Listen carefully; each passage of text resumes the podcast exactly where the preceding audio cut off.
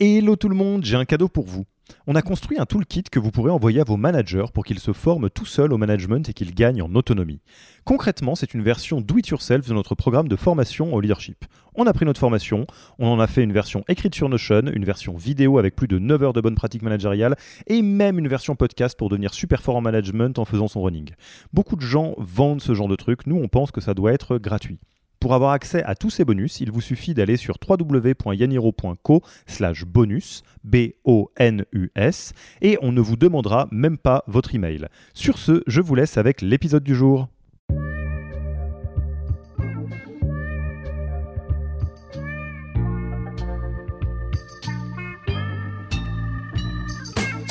Bonjour et bienvenue dans le podcast du Human Factor. Je m'appelle Alexis Eve et tous les mercredis, je vais à la rencontre des plus belles startups pour construire avec vous la collection des meilleures pratiques RH de l'écosystème. Vous, en tant que CEO, vous n'avez plus que votre commercial à gérer. Arrive le temps donc où vous allez commencer à mettre en place du reporting pour le board. Ne vous embêtez pas à prendre des notes, on s'en occupe pour vous. Vous pouvez retrouver le meilleur de cet épisode et de tous les autres dans le Yaniro Wiki la Bible des meilleures pratiques RH dans un Notion. Rémunération, recrutement, cooptation, tout y est.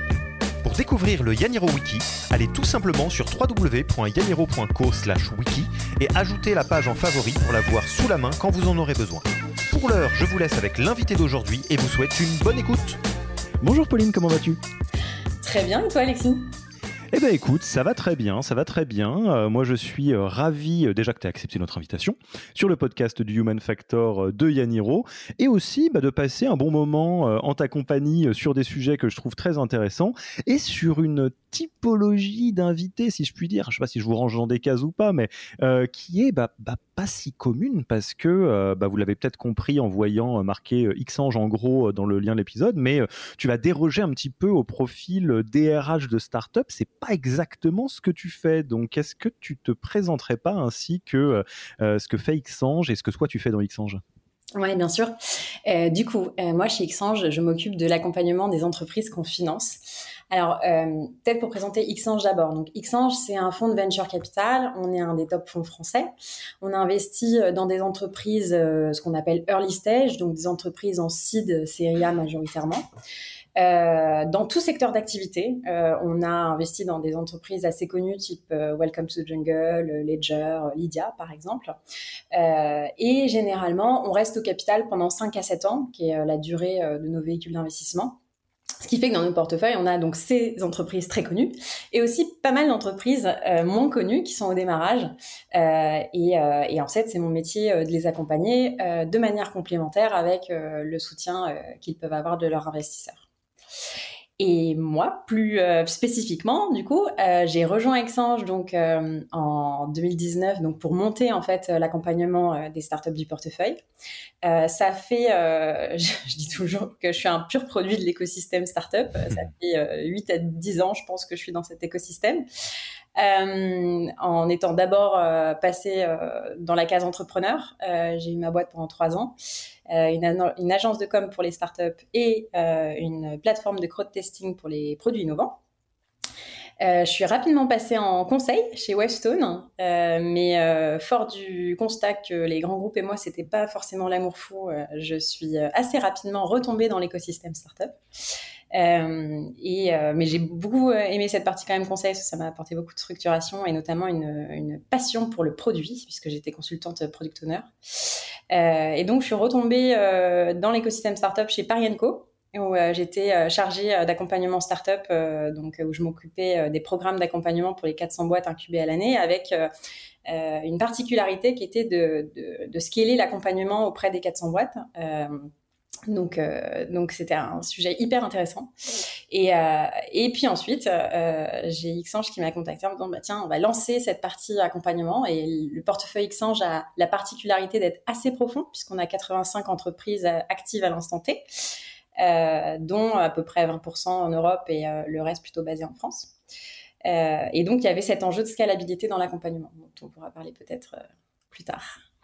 Mais oui, probablement, parce que, euh, alors vous, le, vous le savez peut-être si vous avez euh, écouté beaucoup d'épisodes de ce podcast, euh, on, aime beaucoup varier les angles dans la manière dont on regarde un peu les sujets people et les sujets globalement de, de, de, croissance de start-up beaucoup de fonds d'investissement se sont euh, dotés euh, de, d'équipes d'accompagnement euh, operating ou d'une manière ou d'une autre, globalement apporter autre chose que du financement à leur participation. donc je, salue Anne-Sophie Delage de, de Brega, je salue Émilie de Elaya qui sont déjà passés dans, ce podcast. Et donc ça nous permet, et Pauline ne déroge pas à l'exercice, d'avoir une vision peut-être moins main dans le cambouis de ce que c'est que la croissance et de comment on structure une boîte euh, euh, entre guillemets à toutes les étapes de sa croissance.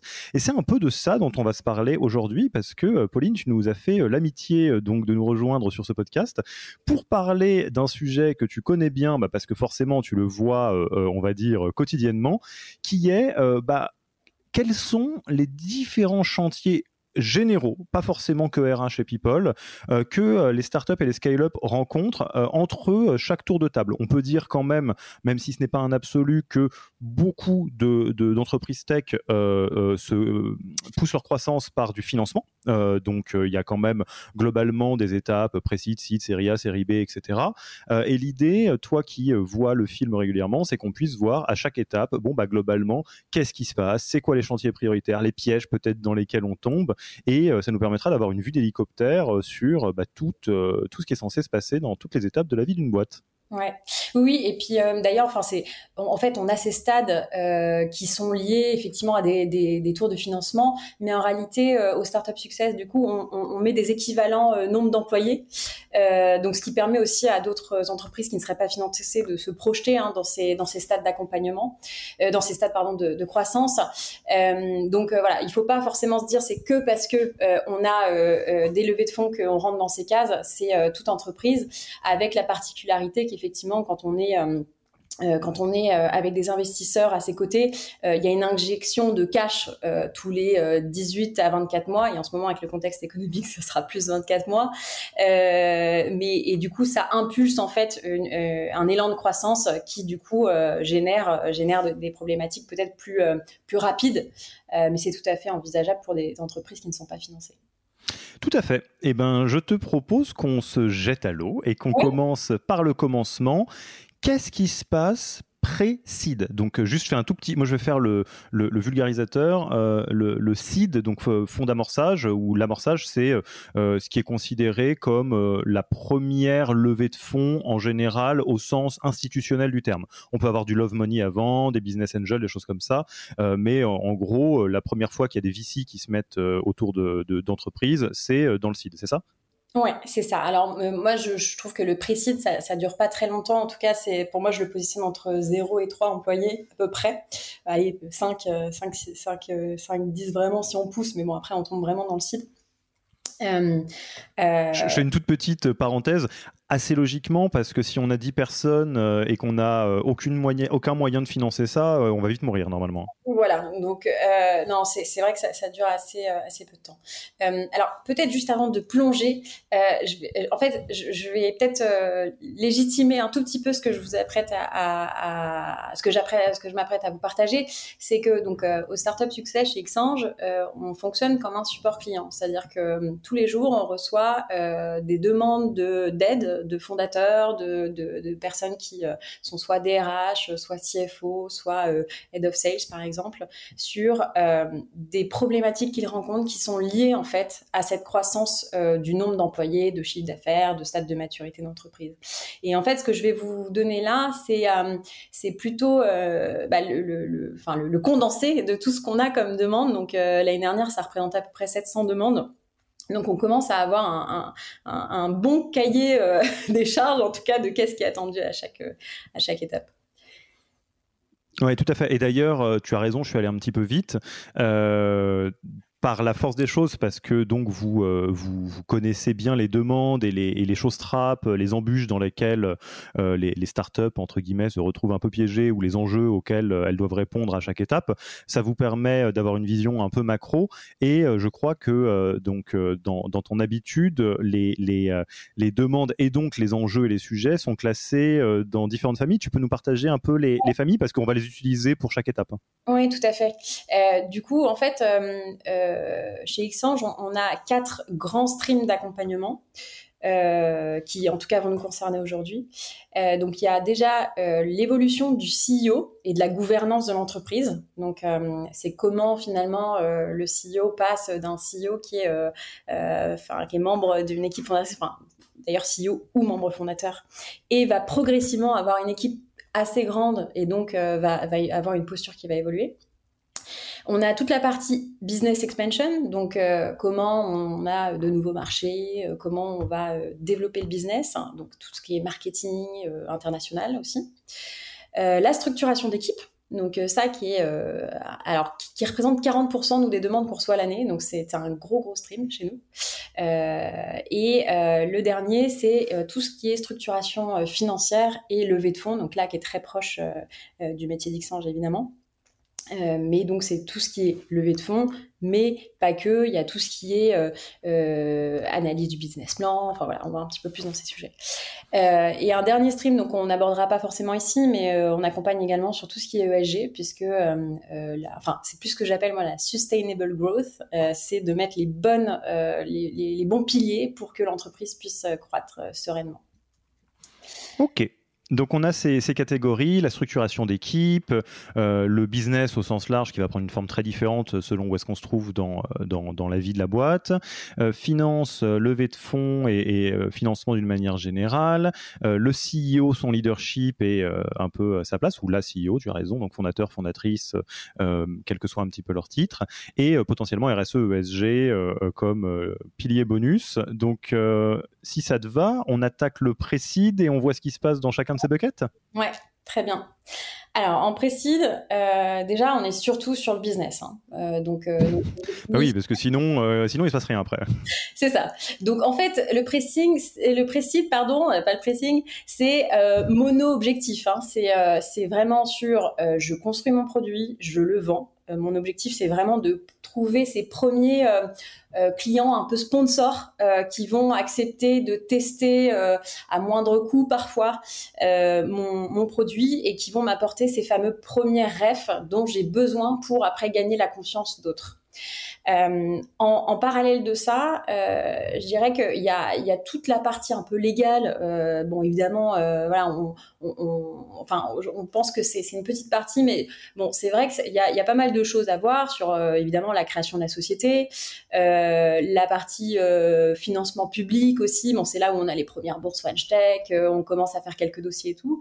et donc généralement, on a bah, une équipe dirigeante qui est partagée entre cet aspect business et cet aspect légal.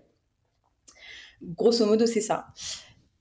Donc ouais, donc en fait, on, va assez vite sur cette étape du précide parce que euh, je pense qu'on peut la, la résumer en, très peu de mots. Euh, je, vais me faire un tout petit peu le, porte-parole peut-être des auditeurs et auditrices qui écoutent et, pointer sur certains aspects quand on est dans cette étape de précide, euh, donc on va dire effectivement entre 0 et 5 personnes, etc., il y a un truc qui est très important, vous l'avez compris dans, ce que nous dit Pauline, c'est que globalement, c'est pas sorcier. Hein. Ce qu'il faut, c'est euh, trouver euh, des clients donc avoir un produit qu'on peut mettre entre les mains euh, de clients. Donc ça, c'est du product market fit. Vous savez très bien ce que c'est. Euh, financer un peu de manière alternative si vous pouvez. Donc Love Money, Business Angel, subvention, prêt d'honneur, euh, crédit impôt recherche, que sais-je encore. donc en gros, allonger le runway pour être capable de faire des expérimentations jusqu'à trouver le product market fit suffisamment longtemps. Et la structuration de l'équipe. Bon, bah, il y a pas grand monde. Tout le monde touche un petit peu à tout pourquoi je fais une toute petite incise là-dessus avant de passer sur le site? Parce qu'on pourrait se dire, bon, en fait, c'est pas très intéressant, passons dans le site. C'est parce que et c'est tout l'intérêt de ce qu'on va faire là.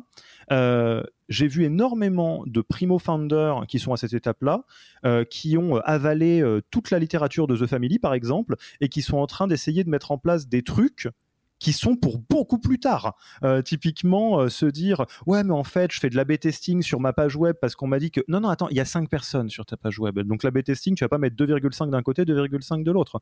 Euh, ouais, mais en fait, je fais des gros sacs de machin. Non, non. Là, à cette étape-là, il n'y a pas de sujet RH vraiment. Il y a éventuellement des sujets d'alignement entre associés, ok, qu'il faut régler un peu, un peu rapidement.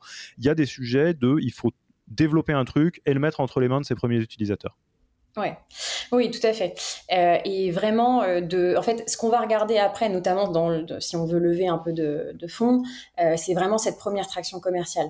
Donc, c'est hyper important de réfléchir sur, ok, comment on va vendre, quel est le business model, comment mon produit il va s'intégrer à son, à son marché. C'est un moment où on fait beaucoup de, de, de découvertes utilisateurs, on va un peu taper euh, dans toutes les portes. Et vraiment, euh, moi, ce que je dis à cette étape-là, c'est, c'est, il faut des gens qui savent passer par la porte ou par la fenêtre, mais euh, voilà, qui euh, vont vendre euh, la majorité du temps. Et alors, peut-être de par mon expérience, mais quand j'avais ma boîte, euh, moi, je trouve qu'on a passé euh, trop de temps avec mon associé sur justement l'alignement entre fondateurs, sur oui, mais 49%, mais 51, mais tout ça. franchement, bon, après avoir fait un passage en VC, du coup, je peux vous dire qu'il vaut mieux avoir 1% d'un truc qui marche bien que 50% d'un truc qui marche pas bien. donc, en réalité, on s'en fiche un peu. donc, ça, je vous conseillerais de pas passer trop de temps, in fine, sur, sur cette partie-là.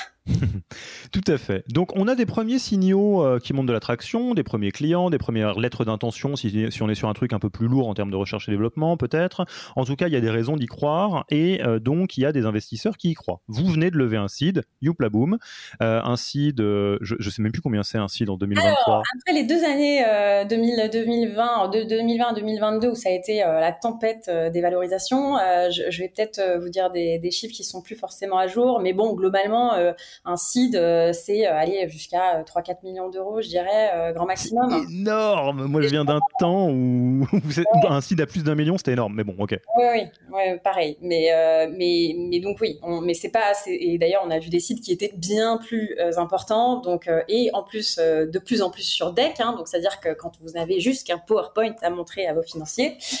donc, voilà, donc c'est, ça a été particulier ces deux dernières années. warning quand même, parce que là, on rentre dans une, euh, une phase qui va sûrement durer euh, un à deux ans, voire un peu plus, où ça va se ralentir. Euh, donc, d'autant plus l'attraction commerciale restera la plus valorisée. Donc, Tout à fait. De lever un seed. Euh, vous commencez à avoir des premiers investisseurs qui euh, viennent euh, dans vos conseils d'administration. Donc, qu'est-ce qui se passe déjà là? Bah, Vous, en tant que CEO, vous n'avez plus que votre commercial à gérer. Arrive le temps, donc, vous allez commencer à mettre en place du reporting pour le board, notamment pour, d'une part, bah, faire du reporting à vos actionnaires, mais pas que. C'est-à-dire que en fait, les actionnaires, c'est aussi des gens qui vous apportent de la valeur, et donc l'idée pour vous, c'est d'en extraire le maximum de valeur.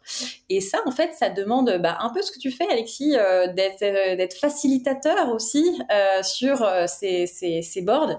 Et en fait, trop souvent, les, les dirigeants oublient cette partie-là, dans le sens où ils pensent que c'est majoritairement des instances de reporting, ce qui est vrai. Hein, euh, mais euh, c'est aussi un moment donné où il faut euh, ne pas hésiter à extraire le maximum de valeur du réseau de, de, des investisseurs, que ce soit des BA ou, des VC d'ailleurs. Pour, vous aider dans, les, les, les, principales problématiques que vous rencontrez, notamment donc, puisque là on arrive sur la deuxième phase de l'expansion business, vous avez vos premiers clients, euh, là, maintenant que vous avez une traction et une première euh, preuve de concept, je dirais, euh, c'est le moment d'accélérer. Donc, ce qui se passe généralement là, c'est qu'on commence à arroser tout ce qu'on sait qui peut être intéressé par le produit. Et donc, nous, on le voit souvent. C'est là où les, les, entreprises de notre portefeuille nous disent bon, quelle porte vous pouvez m'ouvrir?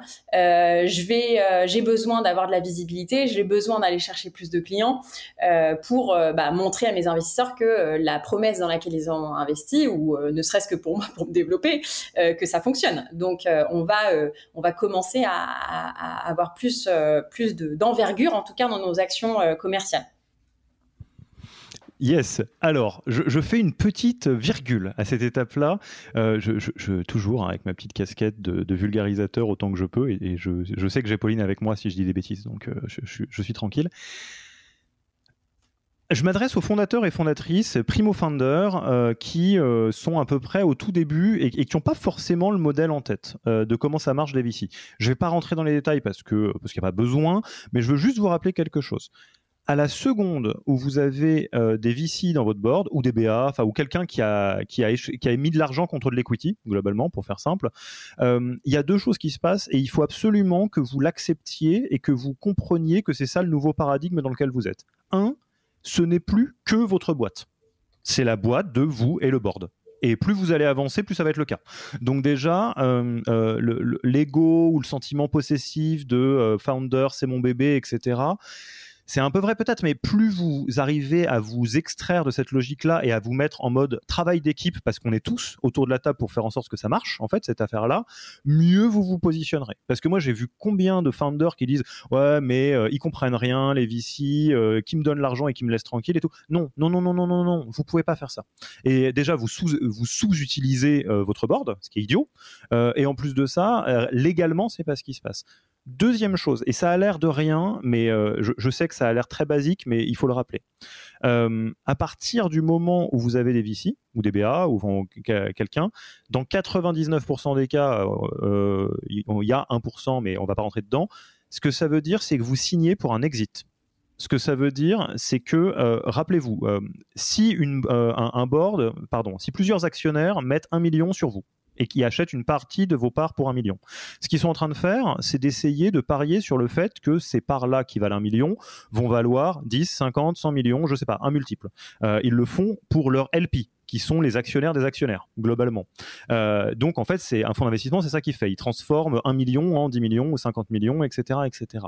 Ce que ça veut dire, c'est que pour que 1 million devienne 10, 20, 50, 100 millions, il n'y a pas grand il n'y a pas 150 options. Soit vous refinancez, euh, et donc, euh, bon, bah, les, vos VC vont revendre une partie de leur part, soit vous faites une introduction en bourse, ce qu'on fait très peu en France, il hein, faut quand même le dire, soit vous êtes racheté par un gros industriel. Mais ce que ça veut dire, c'est que si vous, vous êtes founder et que vous levez des fonds, parce que vous l'avez vu sur Madines et que ça a l'air sympa, et que vous vous dites, non mais moi je veux garder ma boîte et puis la redonner à mes enfants, etc., il y a un petit paradoxe hein, quand même.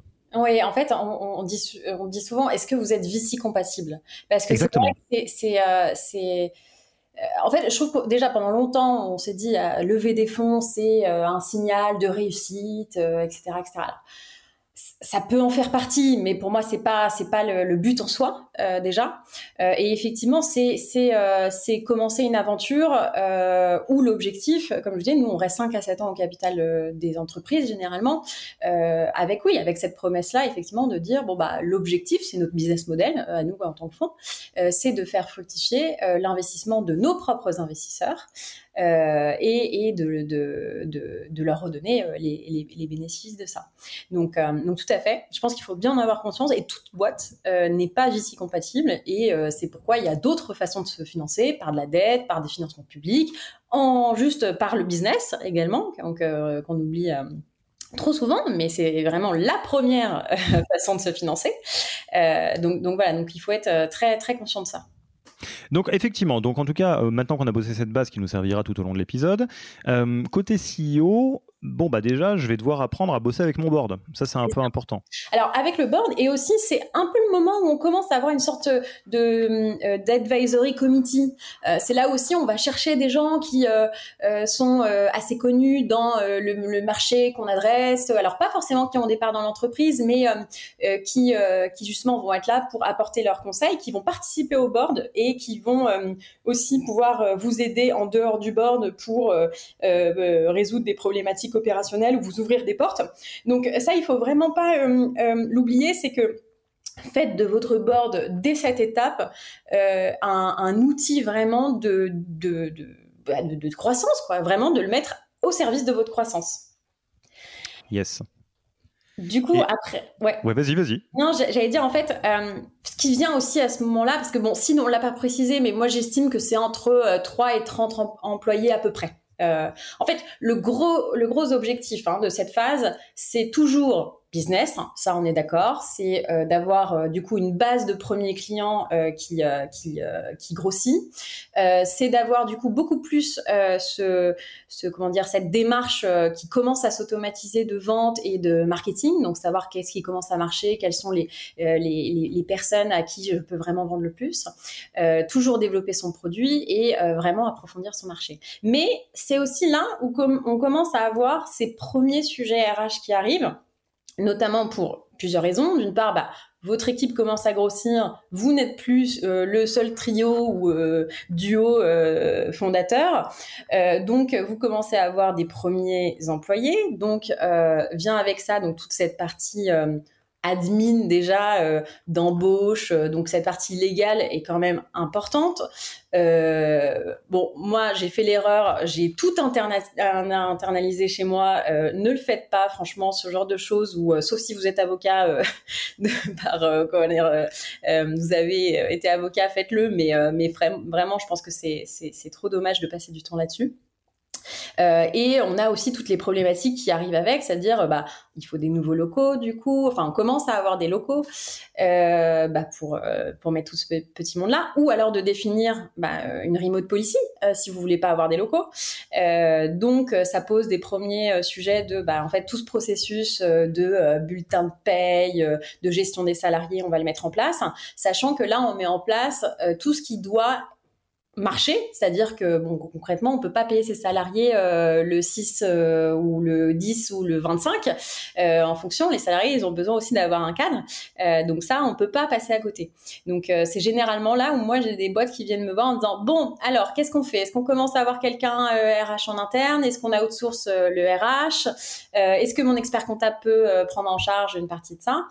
Donc oui, tout à fait. Il y en a peu quand même qui intègrent du RH à ce euh, au sein de l'entreprise, même si euh, quand même, euh, nous on voit que le RH représente à peu près 4 à 5% des effectifs de, l'entreprise. Donc ça peut vous donner une idée là. Si on est entre 0 et 30 employés, en fait, c'est même pas un mi-temps. ça, ça peut être, ça peut être effectivement quelqu'un qui est en outsourcé une ou deux journées par semaine, grand maximum en tout cas. Et, c'est là où, moi, il y a quelque chose que je trouve fascinant, euh, notamment quand on le prend par euh, l'évolution étape par étape d'une entreprise, c'est qu'on comprend qu'en fait, il y a un décalage très léger entre la croissance externe, business, et la croissance interne, people. Euh, C'est-à-dire que globalement, quand on est à l'étape du seed, peu ou prou d'un point de vue business, ce que ça veut dire, c'est qu'on a des premiers signaux de product market fit auxquels on croit. En gros, on est capable de dire, bon, bah, ce produit pour tel marché, avec tel canal de diffusion, on, on pense que ça marche parce qu'on a des premiers signaux. Et le but du seed, ça va être de confirmer, enfin de la phase de seed, ça va être de confirmer ce truc-là. Ça va être de dire, bon, bah là, euh, tu as réussi à vendre un petit peu en prospection directe LinkedIn. Euh, si on met euh, deux commerciaux, ça donne quoi? Donc voilà les sous pour embaucher les deux, commerciaux. Tu as fait de la pub, ça marche un peu bien. Bon, bah voilà des sous pour faire plein de pubs, etc. etc. Et après, on pivote, on fait tourner le Rubik's Cube et on voit tous les, toutes les configurations qui marchent. Donc ça, c'est la partie business.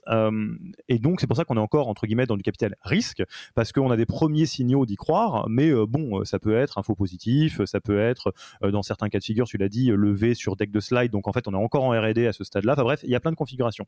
Ce qui est hyper intéressant, et ça pareil, un petit mot pour euh, les, founders, euh, c'est que notamment parce qu'on est assez éduqué sur la partie business, pour le coup, hein, il y a tout le travail de Y Combinator qui a été fait, et puis de beaucoup de monde, on comprend un peu ça. On se dit, bon bah voilà, ok, il me faut de l'attraction, il faut machin, on a le bon vocabulaire.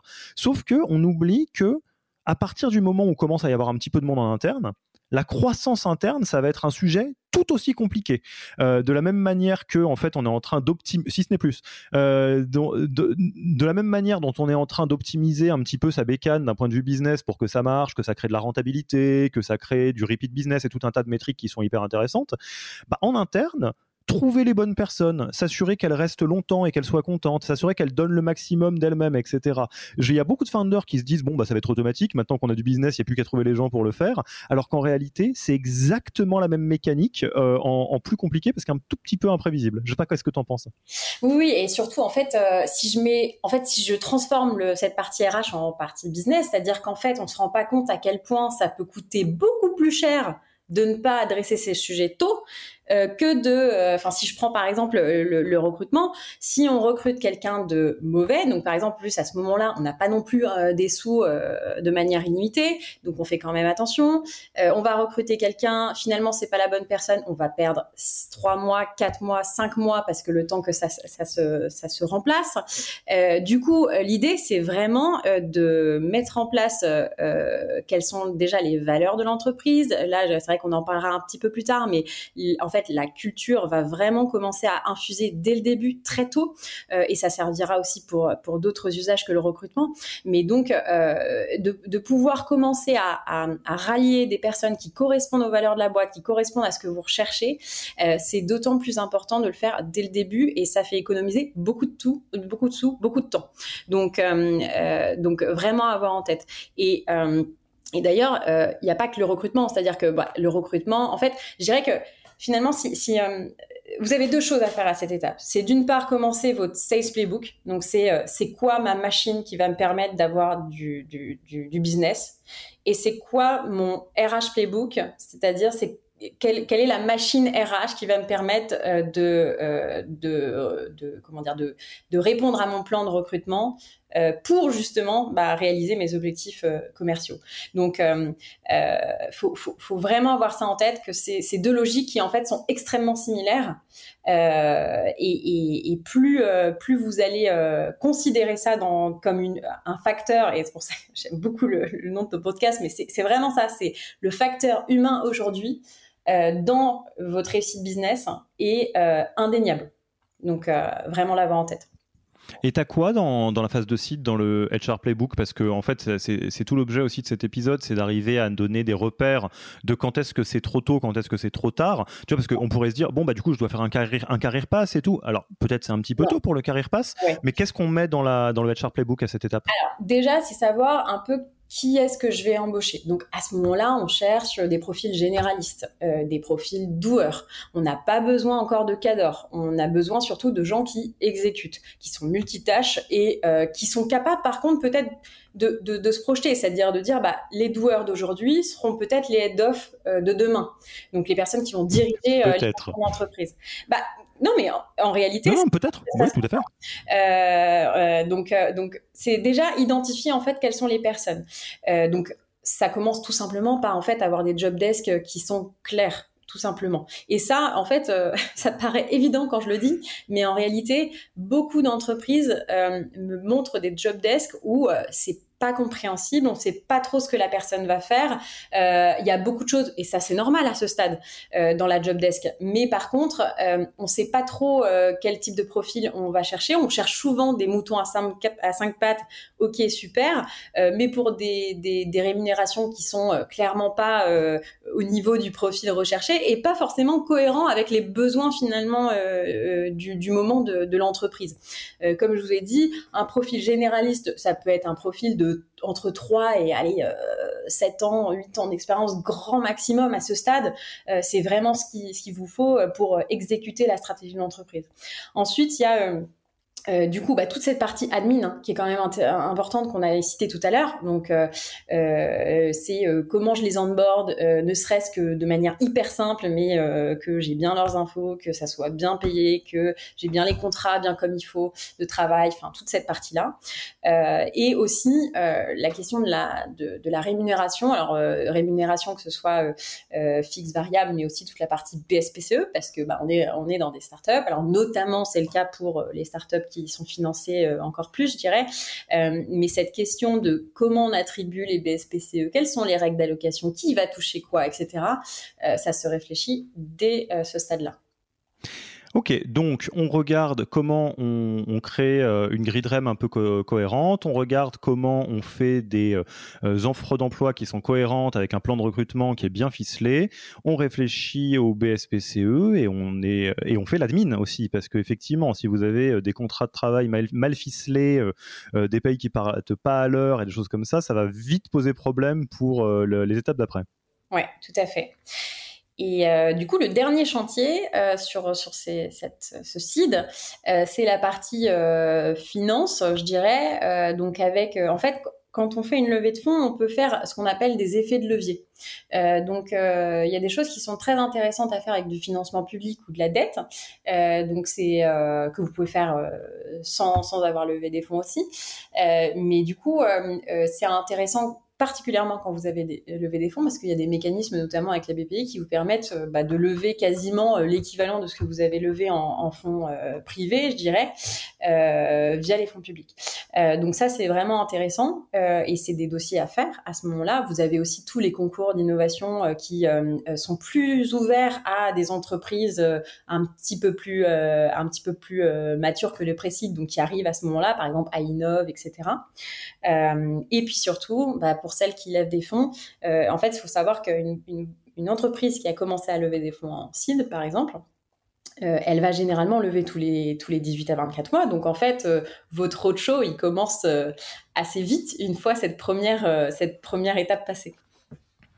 Ouais, et c'est là où du coup, j'imagine que tu considères que c'est important d'avoir un CFO ou en tout cas quelqu'un qui est expert là-dessus parce que ça va devenir une partie intégrante de la vie de la boîte en fait. Ouais, alors tu vois, par exemple, je pense qu'au stade de seed, t'es pas forcé d'avoir un CFO en interne. C'est pareil que les RH euh, là-dessus. Je pense que tu peux très bien te débrouiller avec un CFO J'interromps l'épisode une petite seconde pour vous rappeler que si vous voulez envoyer à vos managers la version Do It Yourself de notre formation en management, il vous suffit d'aller sur www.yaniro.co slash bonus B-O-N-U-S. Sur ce lien, vous trouverez gratuitement toute notre formation en version vidéo, podcast et la boîte à outils du management Notion qui était jusqu'alors réservée aux managers conformés. On n'aime pas vendre des secrets, on préfère vous les offrir et parier que vous bosserez avec nous si vous voulez les implémenter plus vite. Sur ce, retour à l'épisode part-time. Il y a des gens qui font très bien euh, ça dans l'écosystème euh, et justement qui ont l'habitude en fait euh, de structurer les business plans de la boîte, tous les PNL. Donc ça, pour l'instant, je dirais, il n'y a pas forcément besoin de. Ok, part-time comme, euh, comme la RH. Donc euh, on a bien travaillé, c'est cool. Franchement, euh, bravo, on arrive jusqu'à la série A. Donc les raisons d'y croire se, multiplient et on est capable donc de lever le tour d'après. Donc pareil, série A en 2023, c'est quoi les ordres de grandeur? Je sais pas non plus. Hein. Ou je dirais entre 3 et 10 millions. Ouais, voilà. J'aime bien, tu soupires parce qu'on ne sait plus. Non, mais on ne sait plus vraiment. Mais bon, je, dirais ça. Je, je, ouais, je pense que c'est quelque chose comme ça. Je, reconnais euh, mon erreur si jamais il y en a qui ont des avis différents, mais c'est ce que je dirais à peu près. Et c'est, pour moi, c'est entre 30 et 75 euh, employés à peu près. Euh, et donc là, en fait, on rentre dans une phase où le gros objectif, c'est euh, l'exécution du business, mais parce que ça y est, on a trouvé le, modèle. En fait, le sales playbook est fini. Euh, on sait ce qui marche, on sait ce qui marche pas. Euh, on rentre dans une phase en fait de prédictabilité du business. donc, on va passer beaucoup de temps à analyser le business, le comprendre, euh, améliorer euh, mon taux de conversion, euh, mon, customer lifetime value, donc ce que me rapporte un consommateur sur la durée de son engagement avec moi. voilà, donc on, va passer beaucoup de temps en fait à comprendre les mécanismes de mes clients et, et, être sûr que on pourra euh, envisager la croissance de manière un petit peu plus euh, sereine et, euh, et, certaine. Donc, mm. on va vraiment passer dans une phase beaucoup plus de prédiction finalement du business. Donc, si on, si on continue peut-être sur nos verticales, en fait, il se passe, il se passe. Enfin, moi, je trouve que la série A, c'est le premier c'est le premier stade vraiment où euh, généralement il y a un go-no-go sur euh, est-ce que la boîte va vraiment perdurer. Pourquoi? Parce que euh, déjà côté CEO, il y a un énorme changement qui se passe, c'est-à-dire que c'est là où on commence à avoir ce CEO leader. Ça veut dire quoi? Ça veut dire que le CEO va passer beaucoup moins de temps dans l'exécution, il va devoir, en plus, à ce moment-là, commencer à recruter. C'est les premiers head-off hein, qui, euh, qui, qui, commencent à monter, hein, en fait, soit monter, soit venir de l'extérieur. Mais donc, il va devoir lâcher aussi euh, des sujets. Donc, euh, voilà, grosse erreur que je vois passer, c'est des CEO qui n'arrivent pas euh, à, c'est pas ne veulent pas, c'est n'arrivent pas forcément à déléguer euh, et se retrouvent à vouloir tout contrôler euh, parce qu'en fait le Sage Playbook ou euh, les autres playbooks RH dont on a parlé, etc., ne sont pas en fait finalement assez forts euh, c'est-à-dire que si on n'a pas une machine qui tourne, bah, on n'a pas forcément confiance euh, dans, dans, dans, le fait que ça va tourner, et donc on se sent obligé aussi d'avoir la main mise sur beaucoup de sujets dans l'entreprise le, vraiment, ce qui est important à cette étape-là, c'est euh, que le dirigeant, il arrive à avoir confiance en ses équipes. Pour ça, il faut des méthodes qui soient mises en place, mais à progressivement devenir un peu plus leader, prendre cette position stratégique et aussi passer du temps sur des choses qui vont être beaucoup plus game changer pour l'entreprise. Donc, notamment, bah, la gestion, c'est là où arrive la gestion du COMEX, comment bien impulser la stratégie aux, membres de l'équipe, comment commencer à regarder des, des plus gros sujets, l'international commence à arriver à ces moments-là, etc.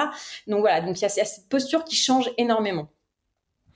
Alors, je peux, je peux en parler un petit peu, parce que ça, forcément, c'est notre bread and butter. Hein. c'est ce qu'on fait toute la journée, globalement.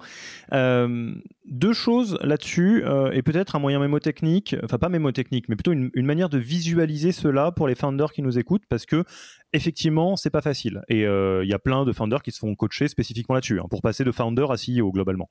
Euh, parce que founder, ça veut dire que vous avez lancé la boîte, CEO, c'est un job en fait, c'est un rôle et une responsabilité. C'est valable aussi pour les autres rôles, CEO, CTO, etc. En fait, si vous n'êtes pas tout à fait sûr de comment vous positionner, je vous invite à regarder, euh, à visualiser les choses de la sorte. Quand vous commencez, vous avez toutes les casquettes sur la tête vous avez euh, une casquette de founder, vous devez aller chercher de l'argent, vous devez aller chercher des clients, vous devez peut-être vous assurer que le produit tourne, vous devez peut-être faire de la RP, vous devez, vous devez faire tout un tas de trucs. Euh, des, des, trucs de dirigeants, des trucs de manager, euh, des trucs individual contributors. Et, et, globalement, vous n'aurez jamais autant de casquettes qu'au début. Plus vous avancez, plus le but du jeu, c'est d'arriver, et c'est pas facile hein, non plus, à progressivement enlever les casquettes pour les mettre sur une tête qui est une meilleure tête que vous là-dessus. Ah, euh, et ça commence par des trucs très bateaux. Hein. Euh, vous euh, avez été le premier commercial de la bande, ok, très bien. Est-ce que c'est pas l'heure de trouver de super SDR, account exécutive, etc. Bah, on recrute, on les trouve, on les, on les, on les rémunère bien, on leur donne le sales playbook, on fait quelques rendez-vous avec, et puis à un moment donné, en fait, ça roule mieux que si c'était vous. Et ça, en fait, passer à peu près le stade série A, on se rend compte que les, founders et les CEO ont du mal à voir l'étendue de ce truc-là. Euh, parce que, en fait, progressivement, vous allez devoir être de moins en moins manager, même au sens manager des équipes, parce que vous allez devenir manager de manager. Vous avez un COMEX, vous allez avoir un rôle plutôt de dirigeant ou de dirigeante. Et en tout cas, je vous invite à garder ce mouvement euh, en tête, de vous dire, OK, c'est quoi les casquettes que j'ai sur la tête? Euh, Là, j'ai peut-être la casquette de gourou du produit. Le produit, je le connais bien, etc. Meilleur commercial sur les, les plus grands comptes. peut-être que je suis le général manager parce que les gens m'aiment bien. Et sans cesse vous poser la question de est-ce que c'est pas l'heure où je peux commencer à recruter ou nommer quelqu'un en interne pour enlever cette casquette et la poser sur la tête de quelqu'un? Et euh, seulement si vous faites ça, vous allez progressivement euh, avoir un, rôle de CEO leader plutôt que CEO ops, comme tu disais. Quoi. Alors déjà pour euh, pour des, comment dire décomplexer tout le monde, plus de 50% des dirigeants chez Exchange se font coacher. Donc euh, c'est juste normal de se faire accompagner dans cette transition-là. Elle est difficile, tu l'as dit, et je pense que c'est important de le redire. En fait, cette, transition, elle est amenée par plusieurs choses. Euh, d'une part, comme, je vous le disais, euh, il y, a, bon, y a cette évolution des équipes. déjà, donc on va avoir effectivement ces premiers stades, ces premiers managers, ces premiers head-off. Donc on va rajouter de la complexité dans l'organisation. Donc oui, vous allez devenir manager de manager.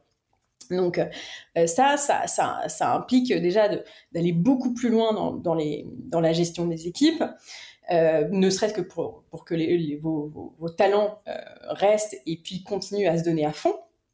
Euh, et donc ça, par exemple, c'est à ce moment-là qu'on voit apparaître justement. Enfin, moi, c'est à ce moment-là que je recommande d'intégrer euh, une personne qui soit à la DRH euh, et d'intégrer quelqu'un qui soit à la finance, parce que c'est là où on va aller beaucoup plus en profondeur euh, dans tous les sujets et que euh, vous qui gériez tout, vous n'allez pas pouvoir aller bah, autant en profondeur sur autant de sujets. une journée ne fait que 24 heures et c'est pas durable, en tout cas pour un pour un CEO, que de travailler 100 heures par semaine. Donc il y a ça. il y a aussi, je dirais côté business, comme je vous disais, bon bah le business run, on est bien, mais il va y avoir d'autres problèmes. C'est-à-dire que ok l'acquisition run, mais il va y avoir des problématiques de rétention. Euh, donc, comment on fait pour améliorer la rétention euh, des clients? Comment on fait pour optimiser son pricing? Là, on va être plus dans l'optimisation en fait de tout ce qu'on a mis en place et d'aller dans la deuxième partie de la chaîne, qui est comment je peux faire plus tout en n'ayant pas finalement un, panier percé, euh, donc euh, et que mes efforts d'acquisition de, euh, bah, soient, soient, réduits à néant parce que en fait justement j'ai un churn, donc mes clients qui partent de manière systématique par exemple. Donc on va être beaucoup plus là-dessus. On va, on va aussi commencer à penser à quels sont mes autres terrains de jeu connexes qui vont me permettre demain d'avoir d'autres leviers de croissance. Donc vous, vous avez plus de temps à passer sur euh, quels sont mes autres leviers de croissance, comment optimiser, plutôt que de juste runner le business, puisque bah, à ce stade, normalement, vous êtes censé le connaître en long, en large et en travers, euh, et avoir la capacité justement de le passer à, quelqu'un d'autre. Et, euh, côté structuration d'équipe, quels sont un peu les, les chantiers principaux en étape série A? Alors, en Serie A, c'est vraiment ça. C'est euh, comme on a ces premiers niveaux euh, de, management. Euh, déjà, c'est de former les équipes. donc, ces, ces, personnes très généralistes qui étaient là au début vont commencer à avoir des personnes sous eux. Ce qui se passe allez, 9 fois sur 10, c'est qu'en fait, on a un gros moment de, enfin, un gros taux de départ à ce moment-là, parce qu'en fait, vos, vos, opérationnels qui sont montés managers n'ont juste pas les compétences de gérer des équipes, en tout cas pas de manière innée. Euh, donc, euh, il, est, il, est, il est urgent de euh, les former à ce qu'ils puissent gérer vos équipes. recruter aussi leur équipe. Euh, faire en sorte de, de, les faire évoluer. Donc il y a toute cette euh, gestion euh, de, des, comment dire, des managers et on commence à avoir un petit peu d'évolution des carrières. Bon, c'est très light hein, euh, à ce moment-là. C'est parce qu'on peut peut-être avoir dans une équipe un ou deux paliers, donc c'est pas, c'est pas voilà, on n'est pas sur des choses très profondes. Mais par contre, c'est important de donner de la visibilité.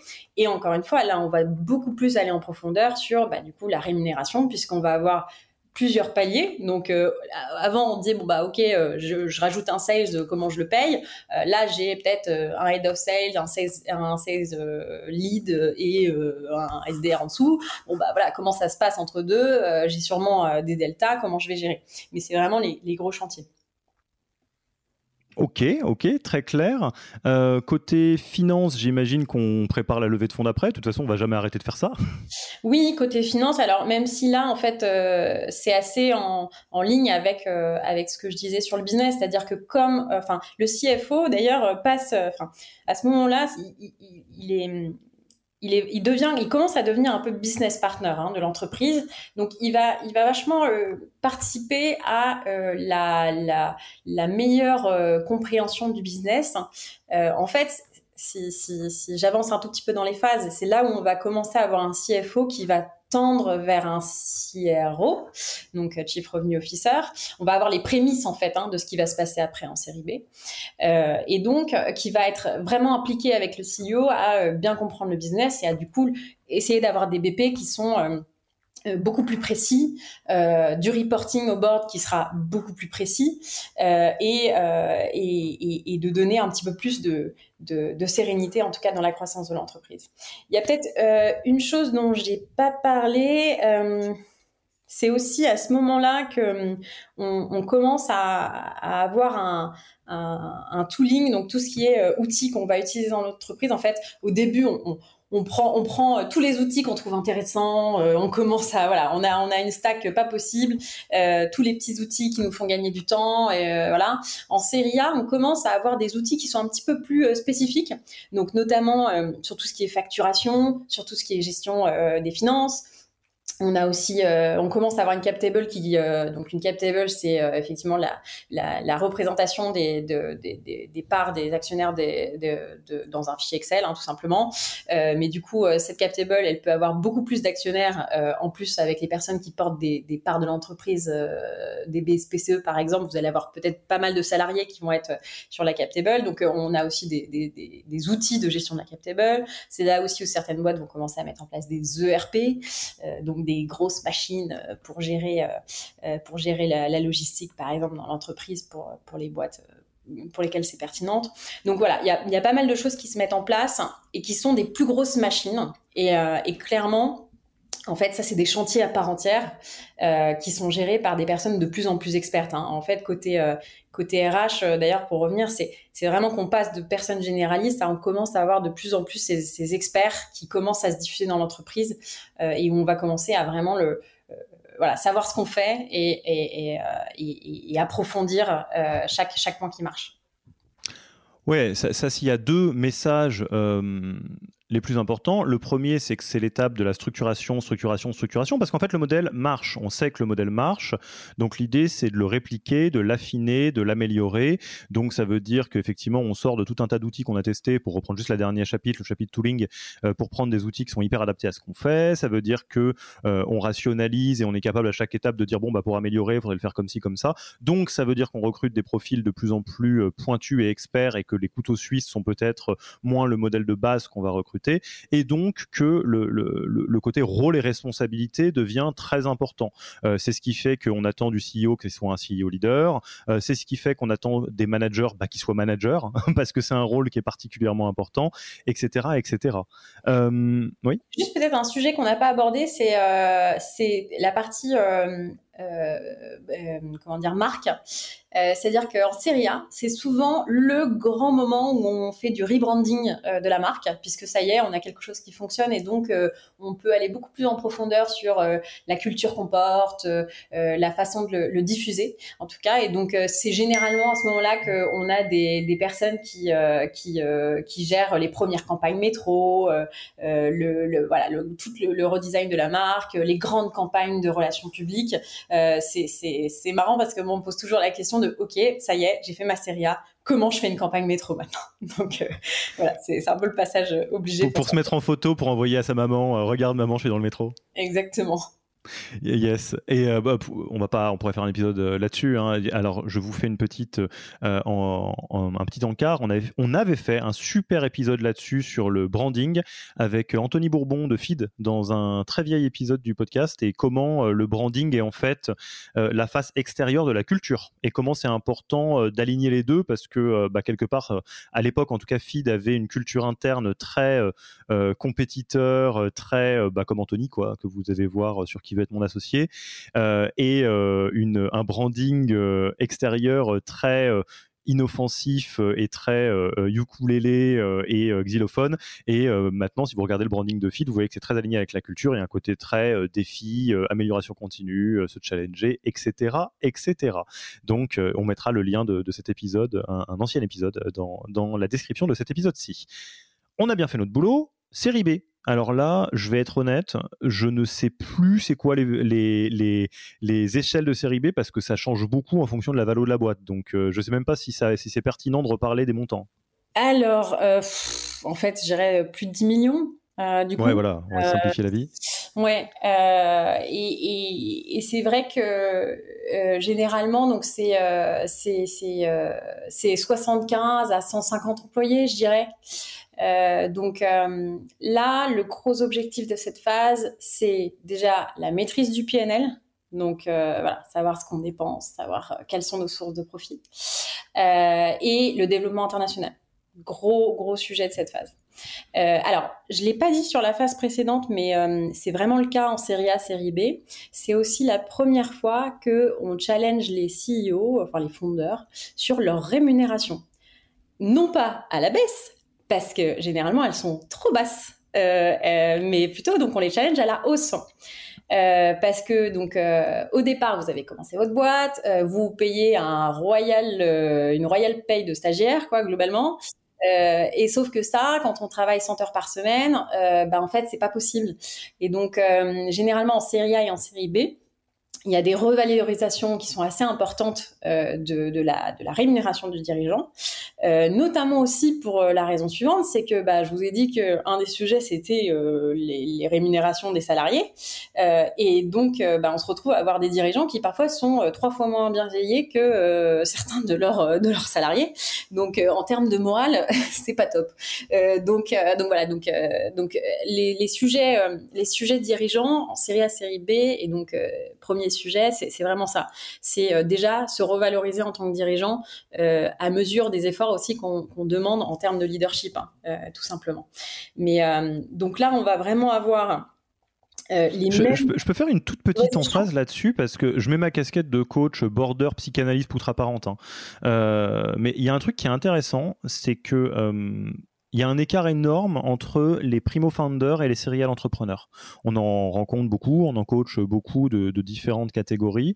Et euh, typiquement, euh, dans ce que tu dis, il y a quelque chose qui me semble très important euh, parce que c'est pas que pour faire joli, entre guillemets, qu'on fait en sorte que les, les founders soient bien payés il y a vraiment quelque chose de l'ordre, euh, je ne sais pas si c'est formulé comme ça, euh, dans, dans, la raison pour laquelle ça fait partie des étapes un peu importantes de série A, série B, mais en tout cas, symboliquement, il y a quelque chose de l'ordre de euh, l'étape de la débrouille, du bricolage, l'étape où on n'est pas trop sûr est terminée.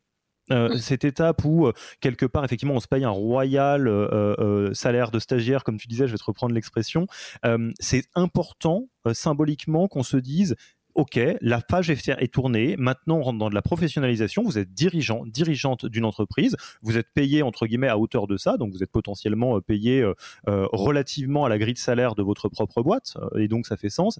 Mais donc, c'est aussi une manière, symboliquement, en tant que, founder, d'assumer cette nouvelle, phase de vie, en fait, tout simplement de la boîte. Oui, ouais, tout à fait. tout à fait. Et, et, je pense que ce qui est important, c'est. Enfin en fait, ce qu'il faut comprendre, c'est que ces étapes-là, donc d'arriver à la série B, donc c'est vraiment là où nous on estime que la, la, la, startup devient scale-up. Euh, et, euh, et, ça, ça prend du temps. Donc, euh, je crois que de mémoire, Lydia, créée en 2013, Scale Up en 2019, par exemple, ou 2000, 2020. Mmh. alors, je vais, en fait, ce qu'on regarde, c'est que c'est que généralement, c'est entre 5, 4, entre, allez, entre 4 et 6 ans euh, d'arriver à cette phase de scale-up. Donc le chemin est long, en fait. Et, euh, et du coup, c'est vraiment, c'est vraiment un marathon, c'est pas un sprint. Euh, et en série B, je dirais, euh, voilà, le, le, jeu, le, le, jeu sérieux commence. Donc, euh, donc c'est, c'est, en fait, il faut arriver à ce stade en n'étant pas complètement cramé. Mais ce qui explique aussi que, alors c'est à ce stade qu'on a euh, une, grosse, euh, un gros replacement des effectifs généralement. Donc euh, parce qu'en fait, on arrive à la fin d'un premier cycle et va commencer un cycle beaucoup plus beaucoup plus un, cycle beaucoup plus beaucoup plus expert finalement. Donc c'est à ce moment-là qu'on a tous les C-level qui généralement sont euh, bah, soit partent parce que parce qu'en fait ils, se retrouvent plus. D'ailleurs, euh, nous on le voit souvent, c'est-à-dire qu'on a des, des C-level qui, nous disent, bah moi je m'amuse du précide à la série. Après, je m'amuse plus. C'est plus, c'est plus la, la, la, manière dont j'ai l'habitude de, de, gérer. moi, je suis un builder. Je suis pas, euh, je suis pas un, un, un. Donc, euh, donc, l'idée, c'est vraiment aussi de pas être complexé par ce, ce, ce remplacement à ce moment-là c'est juste qu'en fait, vous allez avoir des profils beaucoup plus experts qui sont là plutôt pour optimiser que pour créer.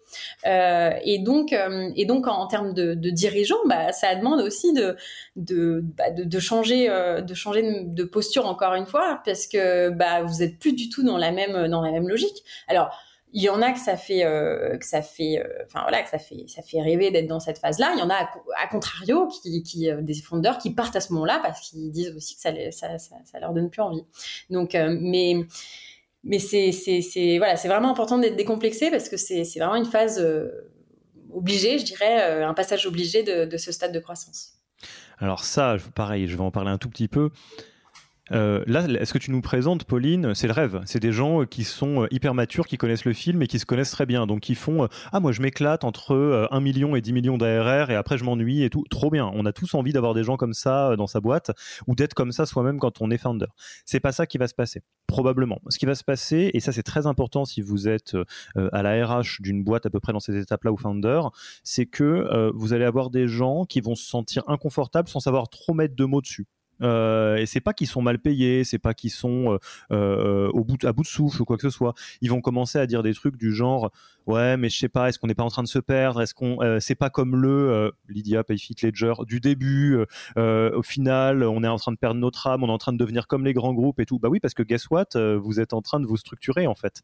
Et, et c'est très très très important. Donc si vous repérez des signaux faibles de ce genre-là dans vos pulse surveys ou même en one-to-one ou des choses comme ça, de pas les mettre sous le tapis et de les adresser et de quelque part aller jusqu'au bout du, du, du euh, de, l'exercice, de laisser les personnes qui se rendent compte en fait que la première phase était géniale et que la, la phase qui vient est peut-être une phase de run plus que de build et que donc c'est moins rigolo et euh, bah, de voir comment on fait à partir de là. Euh, est-ce que c'est quelqu'un qui va aller faire un autre chapitre et là on rentre dans la mafia des, des, boîtes hein, où il y a des, des, boîtes qui ont essaimé d'autres boîtes. Hein, je pense à, Docto, je pense à d'autres où il y a des gens qui sont partis monter d'autres boîtes.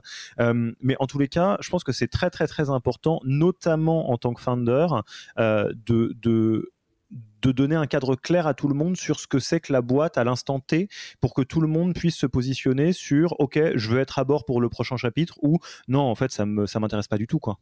Mais c'est vrai que tu as raison. Pour ça, il faut avoir euh, cette vision bah, de savoir qu'est-ce qui nous attend après. Ce qui est, jamais, parce que là, on a l'impression que c'est simple hein, quand on le dit sur le papier, mais en réalité, est-ce que c'est, euh, est-ce que aussi simple de dire je suis dans tel stade ou un autre?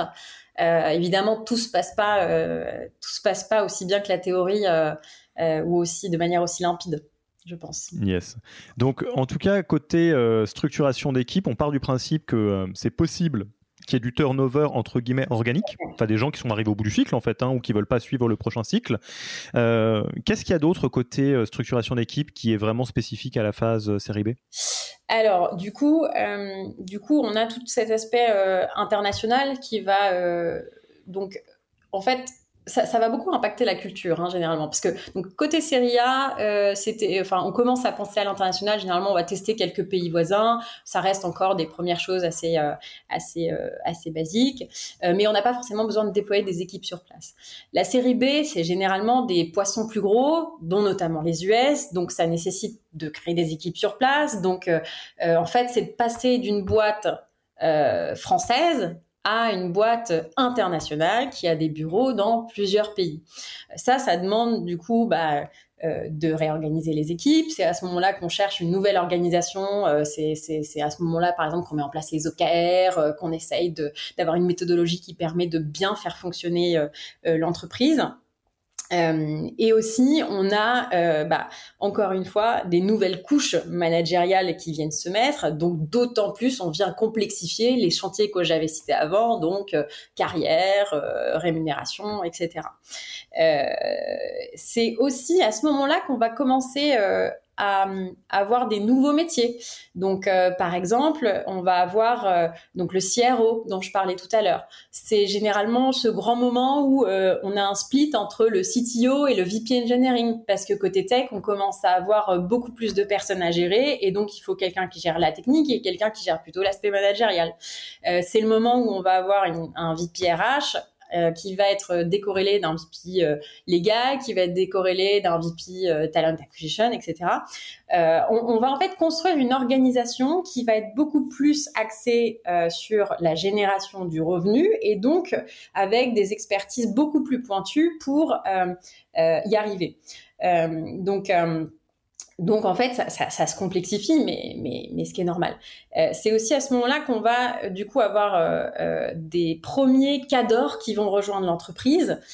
donc typiquement, si on adresse les US, on voit souvent bah, le, marketing qui qui est repris par un, un, VP marketing qui vient des US parce qu'ils sont très forts dans cette dans cette dans, dans cette fonction. voilà, il y a, y a, beaucoup de choses comme ça qui se passent et, et et, qui sont normales. Hein, euh, c'est-à-dire qu'on a vraiment une, spécialisation euh, de chaque équipe. Ok, bah, effectivement, là on rentre dans la suite logique euh, de la série A de manière encore plus précise, assez logiquement. Et du coup, qu'est-ce qui, qu'est-ce qui lui arrive à notre CEO eh ben, le CEO, du coup, normalement, à ce moment-là du, board, en fait, on a bah, aussi les, les, les, comment dire, les, alors déjà la gestion, du, enfin la gestion du board qui évolue, c'est-à-dire que euh, là on a de plus en plus d'actionnaires, notamment, ça peut arriver qu'on commence à avoir des actionnaires internationaux. on a on a ces boards qui sont plus les uniques moments où on va parler à ses actionnaires, mais on, généralement on, a on split en, en, en comités en fait qui vont adresser plusieurs sujets. Donc par exemple, on va avoir un comité rémunération, un comité un comité expansion internationale et qui va permettre de faire beaucoup de workshops pour faire évoluer l'entreprise dans le bon sens. Voilà, donc et on fait souvent intervenir aussi à ce moment-là des, des board members indépendants. Donc il y a, y, y a, toute cette intégration de, personnes. Donc c'est intéressant à voir, c'est que bah, en fait, enfin, comme je, comme je disais, tout se complexifie à ce moment-là dans l'entreprise, mais euh, pour apporter euh, beaucoup plus d'expertise là où on sait que ça marche. Donc encore une fois, on va on va aller beaucoup plus loin dans la prédictabilité du business, euh, et c'est vraiment l'objectif de cette phase-là, puisque en fait, la prochaine étape, c'est pas forcément la série C, ça va déjà commencer à, voilà, à, peut-être se faire acheter, ou c'est vraiment là où, finalement on va commencer à être prêt.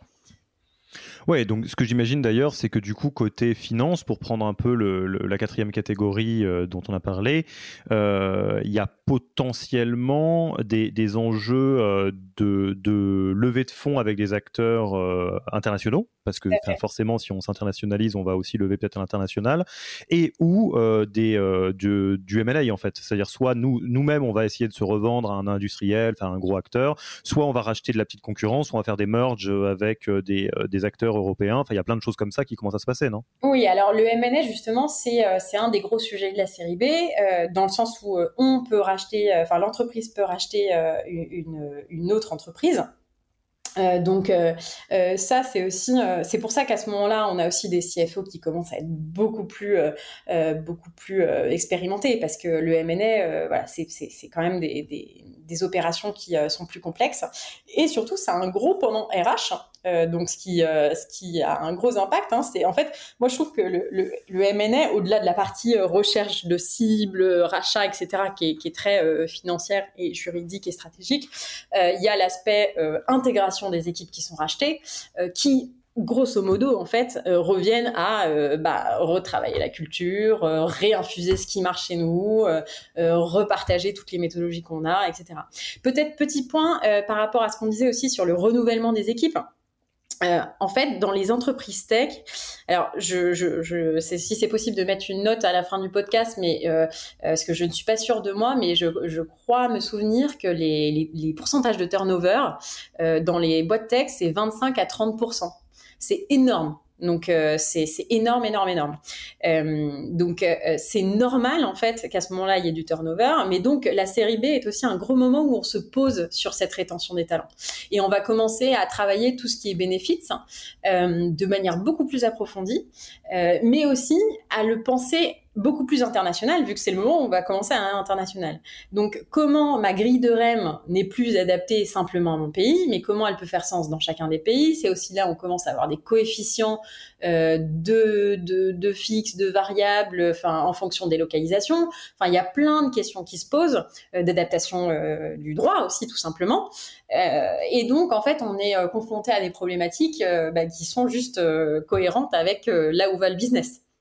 Hmm. Bon, et euh, est-ce que on, va euh, peut-être en, deux minutes parler de ce qui se passe dans les séries CDEFG parce que euh, on, va pas faire un, un, épisode de deux heures, mais surtout vu qu'il y a beaucoup de build au début euh, entre précide, seed, série A, série B, euh, vous l'avez compris, on, euh, plus on avance, plus c'est plus de la même chose. Mais peut-être à partir des séries C+, tu peux nous faire quelques mots dans chaque partie, business, team structuration, finance fundraising, leadership, sur qu'est-ce qui va continuer à se passer a priori? Oui. Alors, en série C, par exemple, euh, c'est là où on voit beaucoup de CEO devenir eux-mêmes business angels. Euh, on a ce besoin de prendre du recul euh, et euh, d'avoir une vision beaucoup plus strate, puisque l'entreprise devient elle-même beaucoup plus globale, beau, avec avec une voilà, quelque chose de beaucoup plus macro finalement, si on, si on prend beaucoup de, de, de recul. C'est là où on va avoir du coup euh, on, va commencer à adresser aussi euh, d'autres marchés un petit peu plus complexes. Typiquement, tout le marché asiatique est plutôt euh, adressé à ce moment-là. Enfin, ça dépend du business, hein, mais dans les grandes lignes. on a également souvent une nouvelle génération de CFO qui arrive à ce moment-là, puisque on, sera, enfin, passé série bon, il y a encore des levées de fonds qui sont possibles, hein, mais en soi, on va pas encore en faire en faire 10. Ça sera sûrement une, voire un exit. Mais voilà, donc on, va avoir ce CFO qui, qui va être prêt à, à emmener l'entreprise vers cette direction.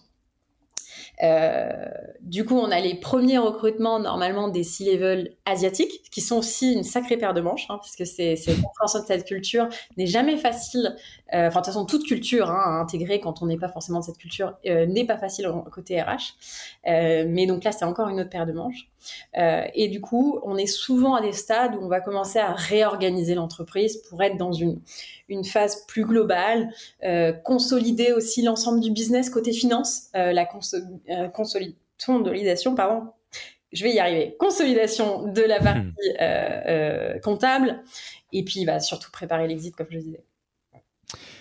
Top. Écoute, euh, je pense que c'était un, défi euh, hyper compliqué de faire toute la vie d'une entreprise, du début jusqu'à euh, exit, ou en tout cas assimiler sur les, quatre verticales que sont la structuration d'équipe, le business, finance, fundraising et vie de CEO leadership. J'ai envie de te dire well done et merci de l'avoir fait en, si peu de temps. Je te propose qu'on passe tranquillement à la fin de l'interview, ma chère Pauline, avec les questions classiques de fin d'interview. Déjà, où est-ce qu'on te retrouve Si on veut engager la discussion avec toi, comment on fait ça? Euh, eh bien, euh, eh bien, eh bien, eh bien, on peut me retrouver donc euh, sur LinkedIn. N'hésitez pas à me contacter. Et puis sinon, tu pourras donner mon adresse email sans problème en note de l'épisode. Exactement, qu'on mettra en note d'épisode. Est-ce que tu as une ressource que tu recommanderais aux auditeurs et auditrices? Une ressource? Moi, j'aime beaucoup les contenus de Tribes. Euh, voilà, je les lis euh, assez souvent. Donc, euh, donc ouais, je trouve ça assez, assez sympa. Et sinon, je, puise beaucoup de choses dans beaucoup de communautés Slack. par exemple, ESG Connect ou Gross Marketing France. voilà, j'aime beaucoup aller sur ce genre de communauté. Je trouve qu'on a plein d'experts dedans et on peut en tirer beaucoup de valeur. Oui, le, travail entre pairs, le soutien entre pairs, ça reste quelque chose qu'on aime beaucoup euh, aussi, évidemment, d'où ce podcast. Euh, côté euh, outils RH, il y en a un en ce moment que, tu aimes bien, peut-être dans, dans les participations Xange, tant qu'à faire?